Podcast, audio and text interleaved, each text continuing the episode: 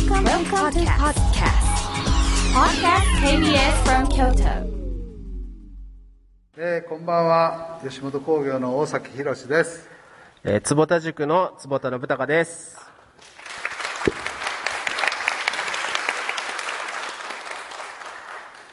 えー今回は秋のワンデースペシャルが行われている KBS ホールでなんと公開収録してますはい。やっぱり坪ちゃんいつも2人でやってるのとお客様を前やったら緊張するね。そうですね。こう、どっちを向いていいかがわからなくなりますね。そうやね。あそうやね。どっち向いたらいいのこれは。うまいことね。僕、はい。あの今かかった曲はあの私たちの吉本新喜劇の今やもう伝説のカリスマになっている岡八郎さんの「根は人間の眼なり」1970年ですって。へ今日はあの会場にいらっしゃる年配の方々僕と同じが僕67歳になったんですけど同じぐらいの方とかちょっと年上の方とかもいらっしゃって多分こう録でそういう年配の方もお越しだなと思ってこの曲をあの選曲してお願いしました。ー50年前の曲なんですね。ね。僕吉本に入ってもう42年になるんですでその時にあの笑福亭仁鶴さんの現場のマネージャーしたりしてました、でその頃はあの新京極に京都花月があって、えそこの担当になって、京都花月の地下が楽屋になってましてその新喜劇の稽古を前の晩にやるんですけど終わったらその楽屋で布団引いて、あの寝てました。貸し布団やねんけどもそのままのなんかにちゃーってしたようなじとっとしたところで 裏がお墓でね。へあのお化け出るいう噂でなるほど、なるほど。僕はそういうの鈍感やから気がつかなかったんやけど。でその頃に二角さんとか幾代九良さんとか文鎮さんとかでちょっとしたら島田紳介君とか皆が KBS 京都さんにお世話になってまさか自分が42年後に KBS 京都さんでラジオをさせてもらって こんなマスクつけて喋るとは思いもよらなかったからねこれ確かに。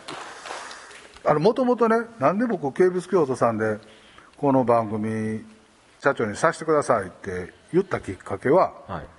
この京都さんの裏かなんかにだるまっていう食堂があってはい。で KBS 京都の方々もお昼ご飯とか食べに行ったりするところでえ天丼のカレーがけとかえうん。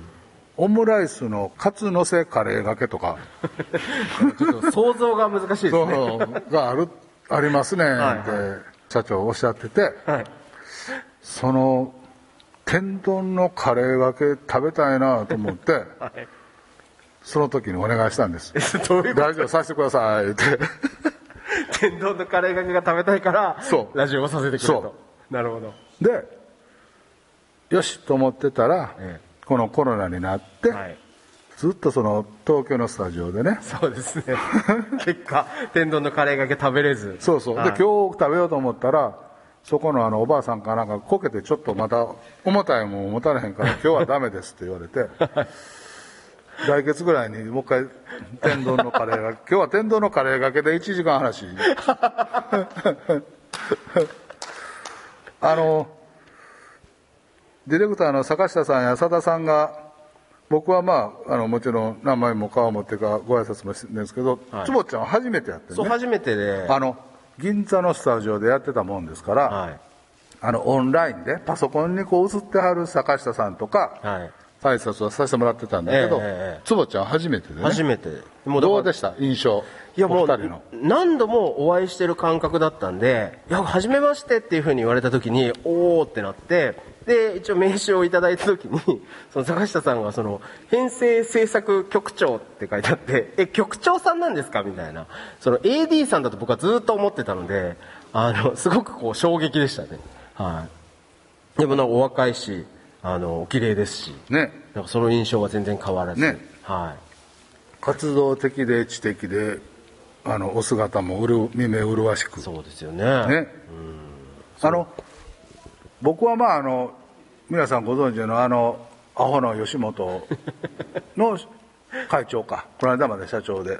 で坪田君っていうのは、はい。いろいろ本も出してましてね。はい。もともとあのアメリカで勉強したりしてて、はい。で日本に帰ってきて本を出したんです。あの塾をしてるんですよ。坪田塾っていう、はい。で偏差値学年ビリのこれはねタイトルが難しいんですよ。学年ビリの、えーギャルが。学年ビリのギャルはがい。偏差値40上げて、はい。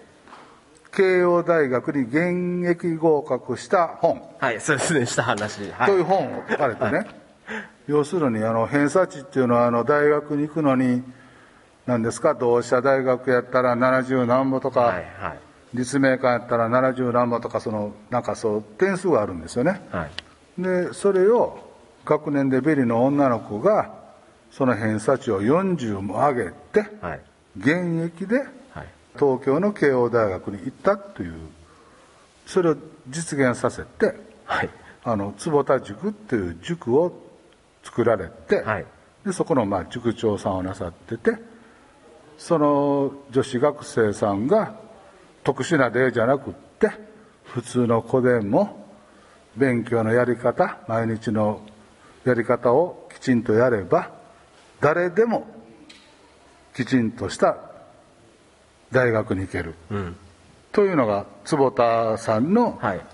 あのやり方で、はい。あちょうどええわと。うちみたいなアホな会社で アホな社員とアホな芸人と会長以下みんなおるとこに坪田さんが来てくれたらみんな賢なるわと。偏差値40 どころか50ぐらい上がるわと。言って、え2年前か初めて会った時にお昼ご飯食べてその場で「坪ちゃん悪いけど俺以下みんなアホやからちょっと吉本の社外役員になってくれて偏差値4050上げてくれへんかってお願いしたよね いやいや、偏差値を上げてくれとはお願いされてないですけど。ただ、はい、あの、しょ会った初日で役員になってくれっていうふうに言われたのは、もう僕も人生で初めてだったので、すごくこう、感激しながらも。坪田塾ははい全国にあるけど、京都にはあるのないの？京都にはないですね。大阪と神戸に。あ大阪に1個、神戸に1個ありーます。はい。関西はね、はい。うん。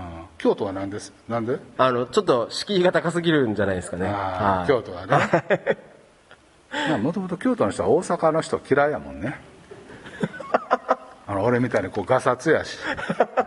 ドカドカっとこう土土足で入ってちゃんと靴脱いで揃えなさいみたいなとこ「あすいません」言ってまたそのバタバタっていうかな。いやいやいや、僕でも、その、大崎会長と代官山っていうね、あの、町のレストランで、えー初めてもう一対一でこうお会いしたんですよ。その時に、まあもちろん僕からしてみたら大先輩ですし、あともう業界の超有名人でもあるので、まあ僕の方が先にね、到着させていただいて、そのレストランの個室のところで待ってたんですよ、立ってね。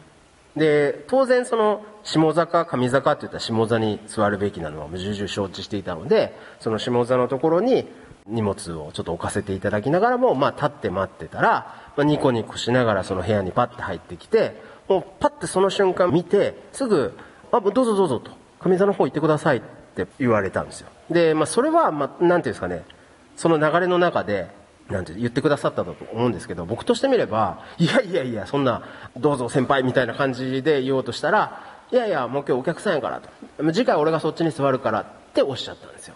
その、次回俺がそっちに座るからみたいなことを一言こう添えるだけで、相手の行動をそうやって促そうとするっていう、そのなんかすごい繊細な気配りに、僕もその瞬間にまず心をつかまれまして、いや、この人すごいなってまず思ったんですけど、今日も僕今、この数分の中で、すごいなって思ったことあるんですけど、言ってもいいですか？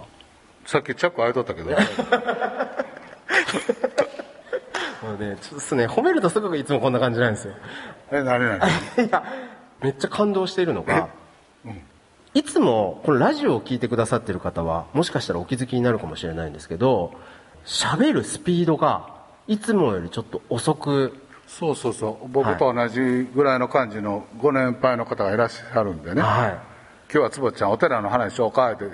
そう。つまりその、観客の皆さんの様子を見ながら、喋りのスピードっていうものをちょっと抑えつつ、しかもその、例えば学年ビリのギャルが1年で偏差値を40上げて慶応大学に現役合格した話っていうのも、一個一個ね、その偏差値っていうのが何なのかとか、慶応大学っていうのを説明するためにわざわざ東京の大学っておっしゃったじゃないですか。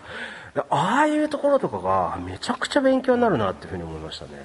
まあ、一応あの漫才師学校のマネージャー42年間やってたからね、ラジオの登録って昔はもっといろいろありましたよね、で大阪とかでもあの阪神デパートのとこに阪神のサテライトスタジオがあったり、僕はあの大阪の堺市とかなんですけど浜寺の海水浴場とかがあって、はい。そこもサテライトスタジオがあったり、ああいうなんか登録とかサテライトスタジオ、はい。放送局のビルの中にあるんじゃない町とかとかにあるとかいうのも、もう最近は少なくなってしまったけどこういうのはいいよね。いいですね。うん。でまたこの KBS ホールがすごいですね。ね。これ、ね。これ何これ坪ちゃん何これ何でできてこれ。るガガラスじゃない？これなんとか焼き？なんかね、いやいや、なんかステンドグラスらしいですね。その頃は KBS 京都さんもお金あったんや。ね、うん。でもやっぱり京都にこの独立系のというか放送局がきちんとあって、はい。京都の伝統文化や今のことをこう伝えるっていうのはね、大事というかありがたいし、なくしたらいかんあれやね、僕らはもちろんそれ以前にお世話になってんねんけど出入りさせてもらって。はい。僕でもその吉本に入って42年前に京都花月の担当になって新京極のところのね商店街のところにあってその新京極の京都花月の斜め向かいぐらいにわらじ屋ってかなわらじって言ったかなはい。こんな薄べ薄1ミリか2ミリか3ミリぐらいの、はい。あのでっかいでっかいカツですか？カツ。とご飯みたいな。へ皆さんご存知ないですかね？なんかありましたよ。あとはあの僕の上司だった木村さんって方に木屋町の一流庵っていうあのしゃぶしゃぶの店ーはい。今もあるんですけどえそのごまだれがね、えはい。なんちゅうの泥の塊みたいな感じで 例えちょっと悪いんだけどもうあの濃い濃いはい。わかります。あの濃厚なね。そう、はいはいとかイククルちゃんがその頃やってたあのなんかスナックとかえ栗尾さんがあの照明係かなんかで、はいお客さんがカラオケを取ったらあの懐中電灯でこうやって垂らす役目とか言ってねえ。え、育代クリオさんが、その、照明の役をされてたんですか、そうそうそうスナックで。そうへえ。あいっぱい思い出してきたあとは何だっけ高志のお師匠さんっていうはい。京都の祇園かなんかの有名な方のお店とか、はい。今の祇園花月ある裏のところの海星館という花月の地下のコテコテの布団で寝るのがちょっと吉本もお金持ちになってその頃なってきたのか近くの旅館に泊まってもええとかってなって、はいはいはいはいその海星館というなんやろ泊まったりして、え学生の時からいきなり吉本に入ってそのしゃぶしゃぶ食べたりそんな祇園の有名なお店スナックというかに行ったりっていうのが、え。えやっぱりあの人間ってあの坪ちゃんあれやねえ。はい。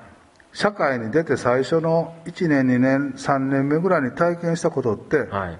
一生覚えてるよねいや、本当そうですね。うんなんか、やっぱこう、学生と社会人って、こう、急に、なんていうんですかね、今まではずっといろいろやってもらってたことが、なんかこう、返さなくちゃいけなくなって、そう。そう。でも、なんかそこの、最初の1、2年ってね、そこにこう、甘えもあって、いろいろ怒られたりとかして、で、でも美味しい、なんか今まで食べたことない美味しいものとかも食べさせてもらって、なんかその時の経験って本当一生残りますよね。だから俺あの吉本は、まあ、42年前からっていうのもあるんやけど、飛行機も乗ったことなかったえで仕事で飛行機に乗れるっていうかね。あー。ただで飛行機乗れるんやっていうのが。でその上司の木村さんっていう、まあ、京都出身の人なんやけど、えはい。大崎飛行機乗るときは靴脱がなあかんでとか言われて、はい。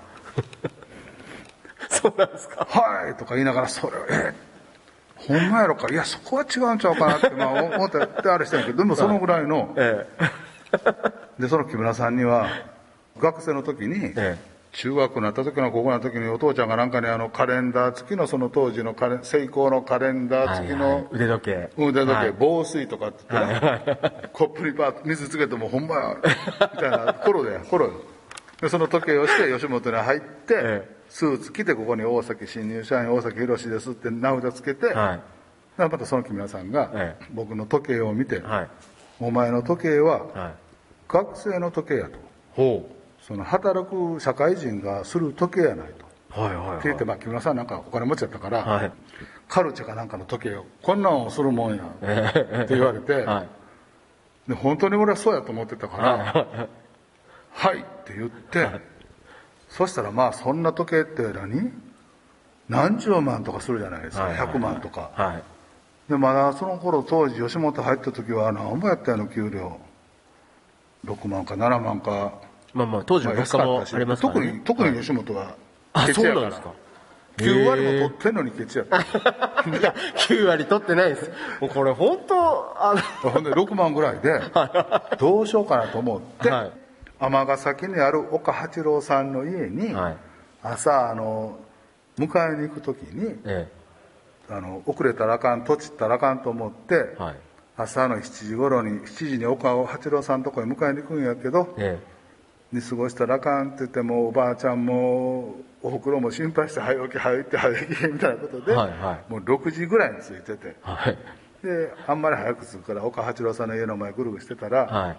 質屋さんがあって、えでその時にユニ今でも覚えてるユニバーサル・ジェノバっていうはい。薄い時計をえはい。後日はい。口流れのとこでえ何ぼやったやろか1万円かちょっとぐらいで買って、ええでそれをつけてええその親父に買ってくれた時計を家に置いて、はい。それをつけてた。でこれで社会人になるんやってところが、はい。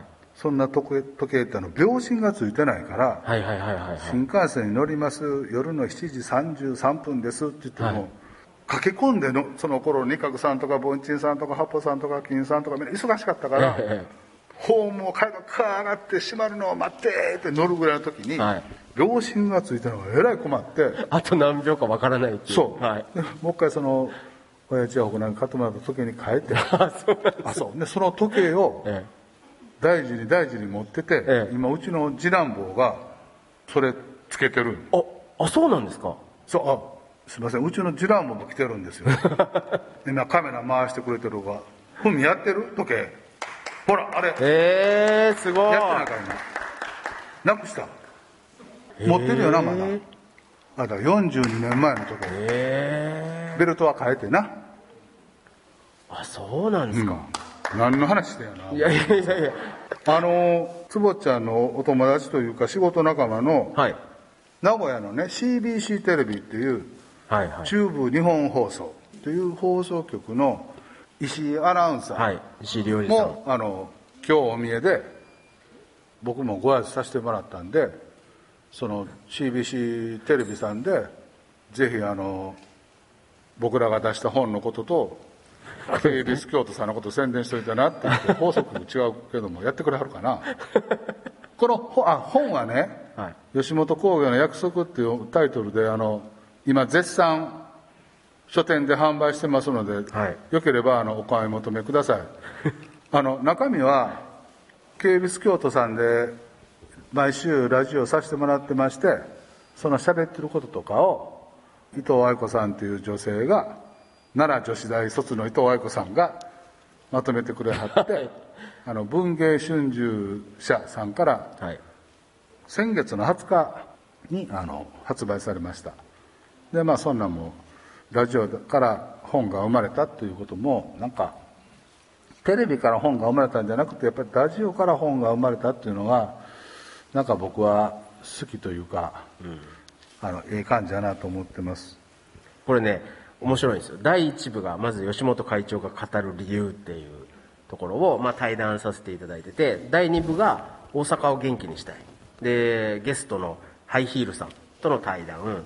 で第3部がタレントとの理想の契約って言って実際アメリカとかではどうなんだみたいなの話で第4部がこれはもう京都の皆さんも関係してると思うんですけど吉本が考える地方創生今後ね、その、2021年の終わりに、今度吉本が BS を持つことになるんですけど、そこでえ地方創生を中心に、あの、やっていこうと。ということで、どういう風にやったら、まあ、地方がもっと元気になるのかっていうことっていうものを専門家の方と一緒に対談してて、で、最後にコロナ後に吉本がどう、あの、向かうのかっていう、その未来に関して対談させていただいていると。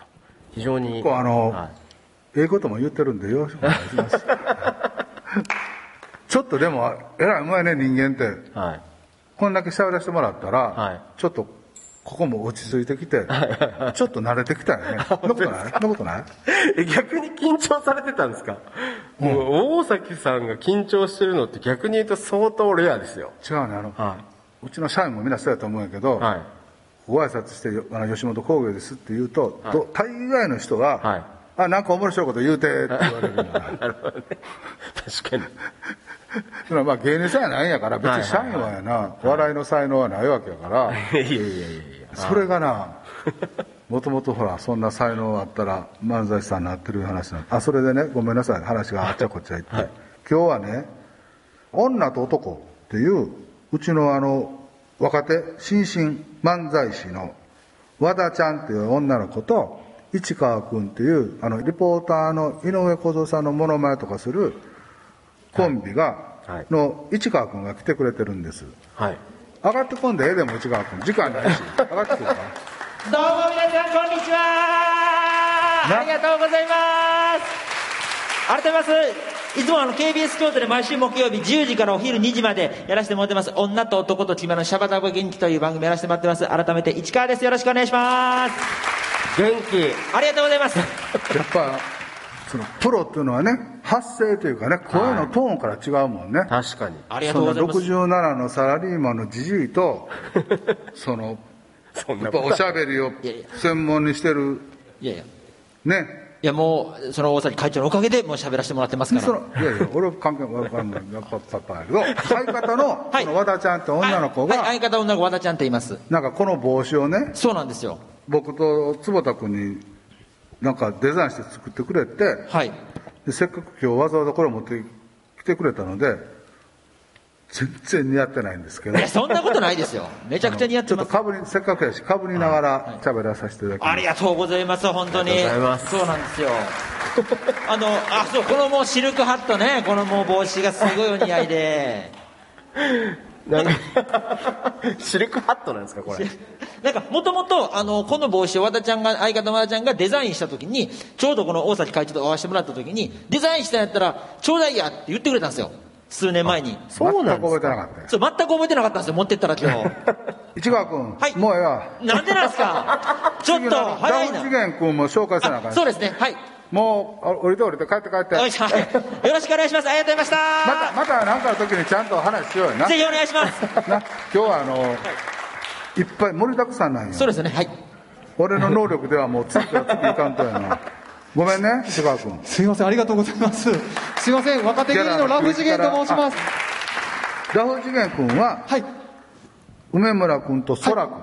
はい。はい、そうです。名字が珍しくて。空ってあの、青空の空って書いて空君。空豆の空やんな。空豆の空一文字であ、名字がですか名字が空一文字本名なんですけど芸名じゃなくては教授、坂本龍一さんのマネージャーの女性の方も空さんって確かね、おっしゃってたね。いあそうですねなんか日本にでも本当100件あるかないかぐらいの結構珍しい名字みたいでね。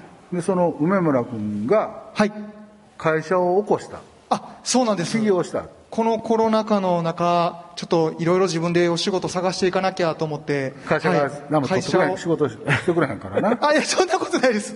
吉本興業にもめちゃくちゃお仕事いただいてるんですけども、はい、それで起業させていただいて、でね、その企業をしてるんで、はいあの、坪田さんは、はいその、若いあの、IT っていうの？はい。デジタルのそういう起業家の面倒も結構見てる、そんな坪田君なので、はいあの、ご挨拶とお話をさせていただきたいって来たん二人、あの、なんですけど、はいはい。もう今日は時間ないから帰って。あ、ちょっと待ってください。ありがとう、さよなら。ちょっとありが早い。とう。ありがとう。ほら、お客さんも手いただいてはる。はい、ありがとう。ちょっと僕ら、あの、え？であれなんですよ本買ったんでサインだけしてもらいたかったんですあよ本ねはいそれ俺がさっき渡したんや こっていうか買ってくれてないよかったけろあいや僕僕買いましたこれ。買いました買いました。いただいてないです。僕ほんまに買いました。いすみません。やとんでもないです。謝らすのは違いますけども。ありがとうございます。はいすいません。また後ほど書いていまただけたらと思うんでまたね。はい。すいません。ラフ次元と申します。ありがとうございましたす。いません。すいません。でした。でもなんか、そのハットいいですね。なんかこう、急に子供番組の お兄さんみたいですよ。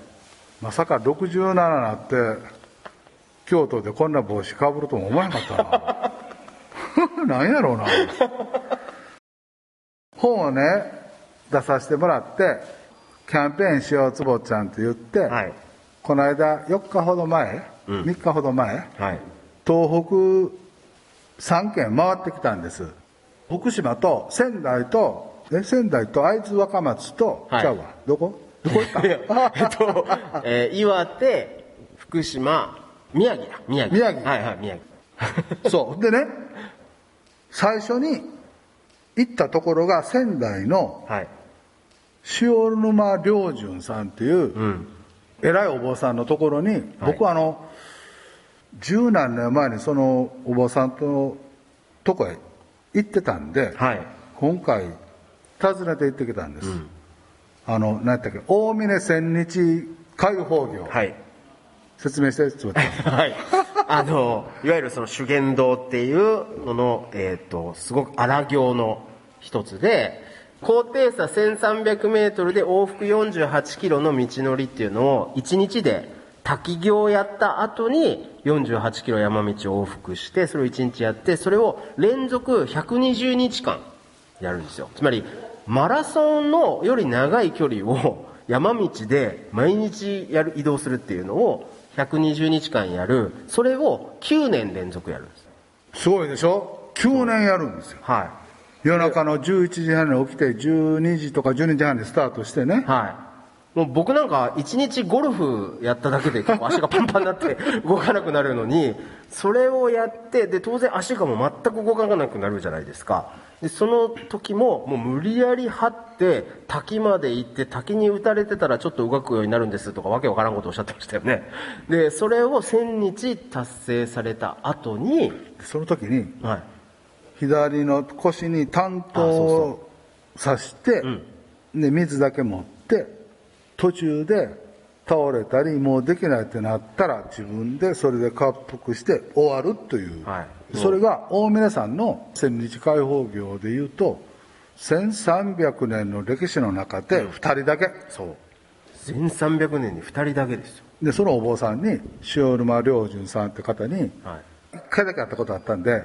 普通に「こんにちは」って言って 行ってでその千日開放業やった後にはいまた修行しはんねん行をしはんねんな、はい。シム行っていう、漢字の4に、ないっていう字に、行くっていうね。行。行やねはい。で、これが、食べない、飲まない、寝ない、横にならない。この4つがない。を、あつまり、全く食べずに、寝ずに、水も飲まないで、横にもならない状態で、9日間連続、ずーっとこう、お経を唱えると。っていう、もう、荒行ですよ。それをやってまたしはんねんそうなんです。でそれが今度終わったら、ちなみにでもその塩沼良順さんは、例えばこれから9日間全く何も食べません、飲みませんとか寝ませんってなったら、皆さんその前日何します？めっちゃ食べますよね。で、あの、水もたくさん飲んだりとか、たくさん寝とこうってなるじゃないですか。その塩沼良順さんはなぜか、その9日間の前の3日間も断食されてるんですよね。で、あの、それが終わった後に、8000枚大五幕っていうのをされてて。ごまを8000枚そう。炊きはんねんねあの、木の枝みたいなやつを、こう火にバーってかざして、焼いていくっていうのをそれまででしょ？五穀というかご飯とか何も食べずに何日間やってそう。100日間五穀、お米とか、と、あと、いやまあ塩をなんとかかとかは食べずにはいを抜いて、で、その後その一昼夜、また飲まず、寝ず、食べず、横にならずっていう中で一昼夜ずーっと8000枚の五幕をする。で火あってごまをこうピャーピャー燃やしはるんですね。ずーっと。でそれをやるといわゆる生き仏になると。っていうような修行ですよね。で僕はその十何年前に塩沼良順大アジャリ大アジ大ャリ。これずっともう正確には大アジャリなのにずっと大アジャリっておっしゃって。ででも塩沼良順大アジャリもなかなかそれを突っ込めなさそうな感じだったんで僕があの「あ大アジャリですか？大アジャリですか?」って聞いたら「大アジャリです」っておっしゃってね。でで僕は すいません。あの失礼いたしました。大アジャリってまた言ったら言いましたね。なんか大崎やからもうそれ一回入ったらもう年いったらずっと大アジャリなんねなるほど。だから大崎からはだいぶ離れた人って思ったらいいんじゃないですか。そしたら大アジャリ。んなるほどな。なんてこと？でもまあ気さくにね、はお話しさせてもらって、はい。で3人で1時間半ぐらいトークして、はいい、ろんなお話聞いて、はい、動画も撮らせていただいて。動画もと勝手にバチャバチャ撮らせてもらって、はい楽しかったねなんかね、本当に勉強になりました、うん僕はあの本当にあの十何年前に大アジャリにごま供養していただいて、はい。カースボタンの中田和さんに、大崎さん、まあ、吉本で大事な社員さんという人やからそこ一回連れて行くわって連れてくはった。へなのでそれも思い出して、はい。今回は吉本に大事な坪田信孝さんにあそうのそうそうごまをあれをしてもらおうと思って行った、ーそれはそれはありがとうございます。そうそうそうよ。にもかかわらずその大崎さんとはだいぶ離れた存在とか言って本当申し訳ございま本当やバチ当たりで次元寺っていうあのそれこそあのお坊さんってこう修行してそのお寺に入ったりなんか代々のお寺に継いだりするんやけど、え塩沼大アジャリさんは、はい。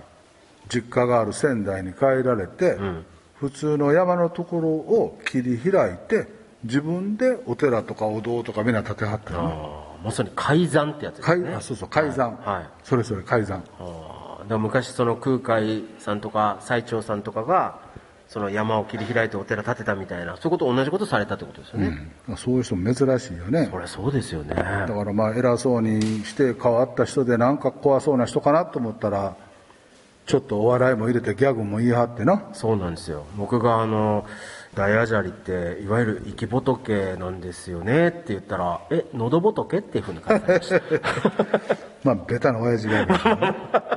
厳しい。でそのまま仙台に行って、え次の日会津若松に行きました。はい。行かせていただきました。で会津若松は白虎隊のね。白虎隊のね、はい。そこにスマートシティエイクトっていう、そうですね。そのいわゆるデジタル化にしてお年寄りや子供たちや弱者の優しい街を作りましょうというを作ってはって、まあ、そこを見学に行ったんです、い。アクセンチャーっていう世界的に有名なそのシンクタンク頭脳集団みたいなところの中村翔二郎さ庄んっていう、司郎さんはい。ちょっと僕よりまだ若いんですけどその方にちょっと知ってたんで訪ねていきました。であれな空飛ぶ船。はい。飛行艇。飛行艇、はい。地方都市から地方都市にこれから移動して、まあ、旅行したり仕事したり生活したりしましょうっていうんで、例えば猪苗代湖から琵琶湖まではい。1時間半で行けるんですって、湖とか池から飛び立って降りるんで、うん。飛行場作らんでええんですよ。はい。だからそれにお金もかかれへんし、ん。自然にも優しいしそうですね。でそういうのが今自衛隊にあるって言ってはったね、そうですね。自衛隊のやつをはい。民間転用しましょうう。でそれを民間に転用して、はい。そういうその空飛ぶ船も開発してるんですっていうのが、はい。僕はすごくなるほどな。確かにあのうちの前の吉本の副社長をえ橋爪さんってはい。四日市のちょっと山の奥やってるけど、はい。朝東京出て、え新幹線乗って近鉄や何や乗り換えて、着いたらもう夕方夜に近い夕方ですもんね。あそうですよね。まあ、その陸の孤島とかって。いうことがあって、はいはい。そういうのが東京とか大阪経由線でも地方と地方をそうやって結びついた飛行機空飛ぶ船、えはいはい50人乗りって言ってはったね、はい50人乗りにできるっておっしゃってましたね、でそれを、今自衛隊に実はあるんですけど民間でも使えるように今やってるんですとか、はいはいはい。あともう一個なるほどなと思ったのは田舎なのであのバスがこう走ってるじゃないですか、であのお年寄りがちょっと山の向こうに一人で住んではるとか、病院遠いけどもバス走らせなあかん、はい。赤字になる、はいじゃあその路線やめようか、はいそこに残ったお年寄りどこって病院行くんや、とか、まあ、いろんなその地方地方で電車やバスやなんかの悩みがあるのを、えなんか AI でコンピューターではい。なんか言ってはったな、あのスマホにアプリを入れとくと GPS で今大体何歳ぐらいの人がどこの場所にいるかっていうのが分かるんでバスの路線だったりとかも一番効率的なものが作れるよねっていう話ですね、はい、だからそのバス通るのをそういう一人暮らししてるおばあちゃんのところも、何時にやったらおばあちゃん使うやろからそこも週にいや1日に2回は通るかとか、はいそうそうそう子供がこんなとこではい。遠い小学校があの統廃合されて、ちょっと遠いところに行ったんや。でも親御さん連れて行かれへん、このバスでっていうのを全部コンピューターがカチャカチャやないけどカチャカチャって計算をして 一番効率のええはい、子供たちもおじいちゃんおばあちゃんも最適なバスの路線はい、ルートですね。ルートはい、ができるとかって話って、あ確かにそのそんな風な時代になるといいなってすごく思うそうですよねね。だからそれをやることによって廃止しなければいけなかったはずの路線がそのまま残ったりとかってできるわけですからねこれはちょっと僕はあの嬉しかったな。その将来が年寄りや子供たちや障害のある人たちにとって、暗いことが多くなるのかな。人口も減ってきてと思ってたんだけど、ロボットコンピューターの力ではい。便利になるというか幸せになるんやなっていうのはちょっと嬉しかった。そうなんですよね。だからなんか配送とかも、結局そのさっきの GPS とかを使って、ドローンでこう、輸送してくれたりとかするから、その山の上からね、何か物を取りに行ったりとかする必要とかってもなくなったりとかすると。その、そのためのスマートシティってことみたいですね。スマートってねかっこええっちゅうはい。細い。まあスマートなね。スマート。か、まあかっこいいとか。スマートボールとかね。そうですね。効率的とか。あ効率的ね、はい。はい。でそこに2日目は行きました、うん。3日目は岩手県はい。ですよね。岩手県。岩手県。紫波町小ガールという、紫波町という駅の降りて1分ぐらいあったところにはい。ちっちゃな町ができてて、そこはあの僕よりも3つ4つ上の70ちょっとぐらいの清水義次さんという方が、うちあの吉本はあの大阪に会社あって難波グランド花月や漫才劇場やとか難波48の劇場とか難波にあるんですけど、はい。そこは社員が250人か80人ぐらいいてるんですけど、東京は東京で東京本部で吉本の会社あるんです。でそこは700人ぐらいいてるんですよ社員が。はい。で場所はあの四谷四谷階段の四谷ね、はいはいはい。四谷第五小学校という、え築90年ぐらいの小学校を新宿区さんからお借りをしてはい使わせてもらってもう11年ぐらいやってるんですえ。はい。でもともとあの新宿の歌舞伎町っていうのは歌舞伎歌舞伎座歌舞歌舞伎の歌舞伎なので新宿のそのエンターテインメントの楽しい街にしたいっていうんで始まってたんですけどまあその頃こうだんだんこう柄も悪くなってきてはい。怖そうな人も集まってきてて、吉本さんが新宿の歌舞伎町に引っ越し会社ごとしてきてくれたら賑やかな楽しい街になって、はい。怖そうな人もおれへんようになるんちゃうかなっていうんで声かけてもらって行ったんです、でそのことを新宿区役所とかいろんな行政とかを調整して動いてくれてたのがその清水義次さんって方で本当にお世話になったんですけど10年ぶり11年ぶりぐらいに電話差し上げてはい。でお昼ご飯食べてえ「清水さんあの時ほんまにお世話になりました今何してますの?」って言ったら「何してありますの?」って 東大かなんか偉い人や東大工学部「何してありますの?」って言ったら地方に行ってそういうシャッター通りやとか廃校になったり小学校とかそういう町とか村とかを再生してるの。をあれからずっとやってるんです、はい。でそういう再生する人たちを養成する学校も作ってるんです、はい。すごいな。やっぱり賢い人はちゃんとした仕事してはるなと思って、はい。で今はどこでやってはりますのって言ったらその岩手県の手話町っていうところで、人口3万3000人のね。ででそこを訪ねていってんな、はい。そうなんですよ。バトンタッチ。いやいやいやそこは、まあ、岩手の盛岡から電車で行くんですけど、まあ、いわゆるワンマンの電車ですよね。で2両編成ぐらいのはい、ワンマン電車って俺初めて乗った。あの 車両が4つぐらいつながって、はい。運転手さんだけやねんね。そう。2, 2両でしたよ最初。二両か。行きの時は。あはい。で朝一番多い時でのようで4両でしたからねそのワンマンの2両編成の電車でこことことって行くようなところなのでその芝町の駅以外はいわゆる田園風景というかねいわゆるザ田舎の風景なんですけどその芝町に着いた瞬間降りたらもうなんか僕ビバリーヒルズっぽいなって思ったんですよ。すごくその3万3000人しか、まあ、ある意味人口としてはいないのになんかちゃんと都市が作られてましたよねおしゃれで。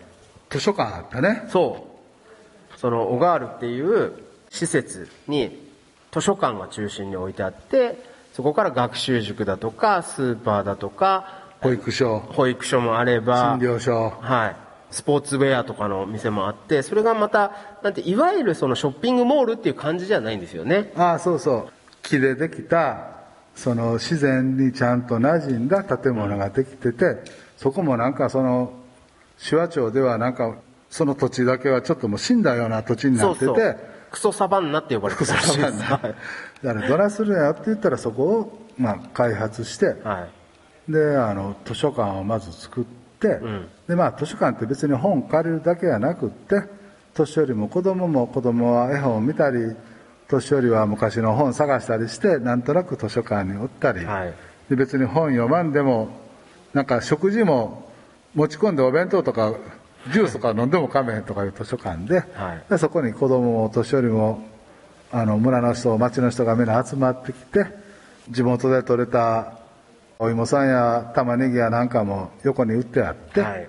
でその図書館に料理方法のレシピをはい。図書館にこう皆見れるんで、こうつながってるんですよね、でそうやって子供が集まってきてお年寄りも集まってきて若い子のデート場所になって、はいたらあのロックバンドとかバンドのね練習スタジオも作ったんですいくつか、そしたら親父バンドも来るわ、近隣の中学生や高校生のバンドも来て、登録バンドが何百ってバンドがあってて、でちょっと広場があったら結婚式の披露宴会場みたいにしたりしてて、なんか子供もじいちゃんばあちゃんもママもパパもシングルパパもシングルマザーも、はい。みんなそこに集まってきたりして、ね遠くからも来てはったりしてね、あれは結構楽しかったし感動したね。感動しましたね、うん。でやっぱ何がすごいかっていうとこれはまさにそのいわゆる公民連携っていう民間主導行政支援っていう中で民間の人がいやこういうものを作りましょうよっていうことを、まあ、行政に提案して普通だったらそういうまあ行政のお金でバーンって作ります。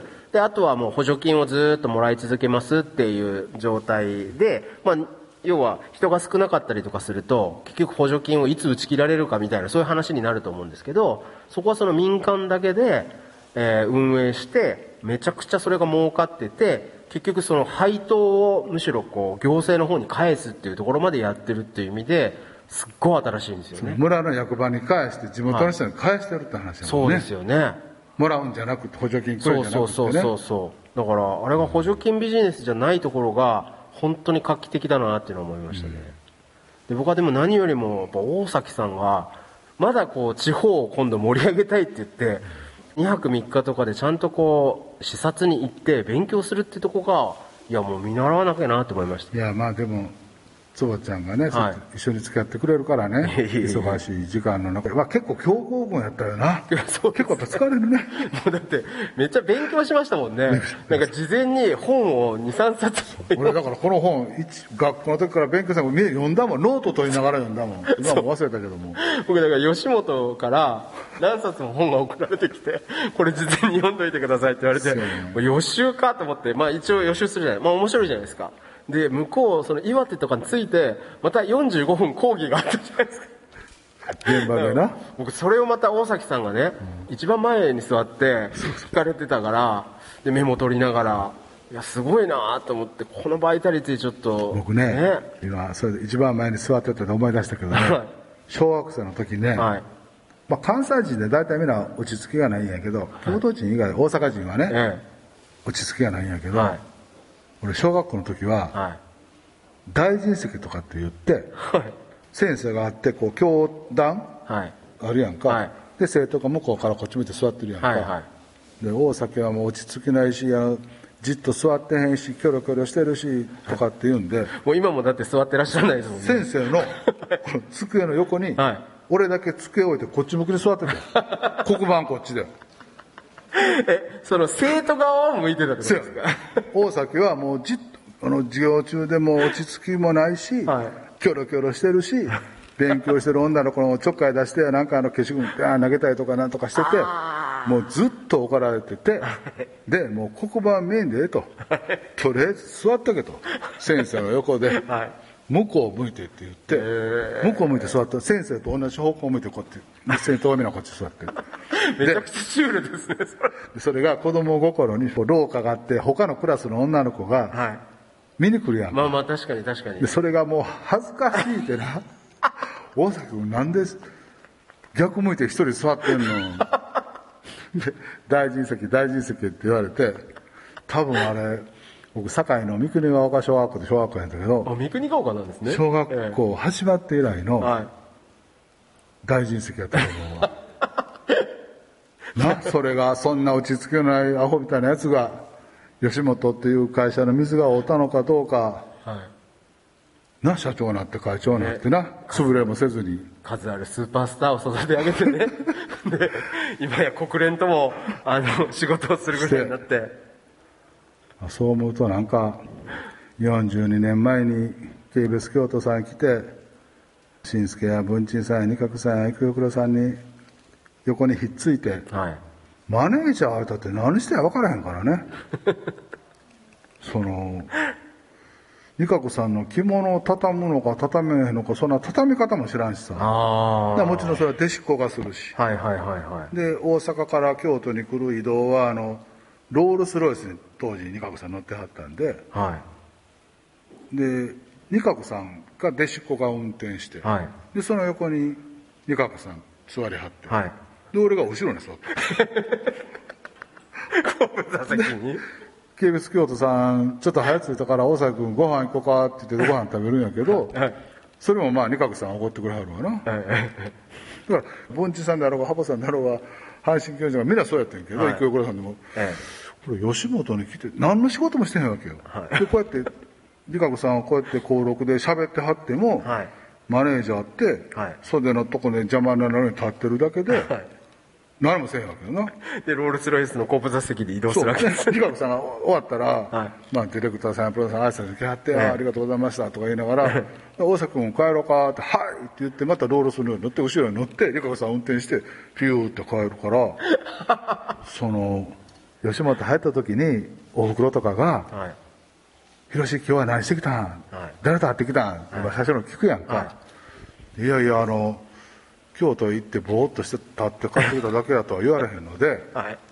お母ちゃんもあの家帰ったら仕事の話は俺は一切せんねんとかなんか偉そうなこと言って、仕事のことは家のところ話をしません。って言って、もうなんか恥ずかしいのと、大黒が悲しむんちゃうかなと思って、うちのアホな息子がなんか知らんけど吉本に行けて、はい。なんかスーツ着て学会社行ってる。確。かに。でスターと一緒にね。そう。うんところが、実質はぼーっと立ってるだけやもんな。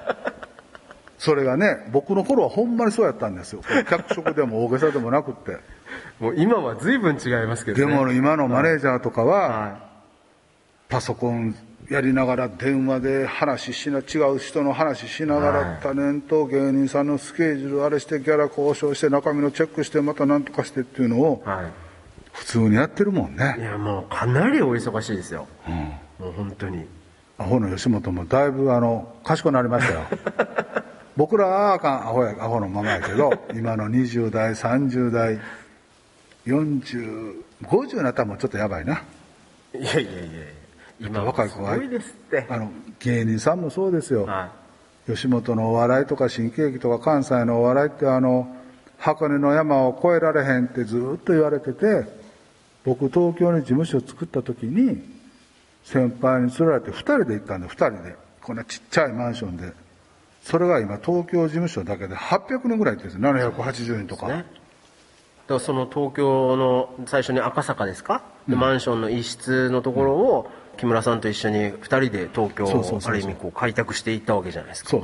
あの京都のあの常陽に住んではってね、はい。で僕堺やから、はい。レンタカー借りて木村さんの常陽の家に行って、はい。布団とかお茶碗とか歯磨きとか全部積んで、はい。名神東名わーって二人で走って、ん。赤坂に着いて、はい。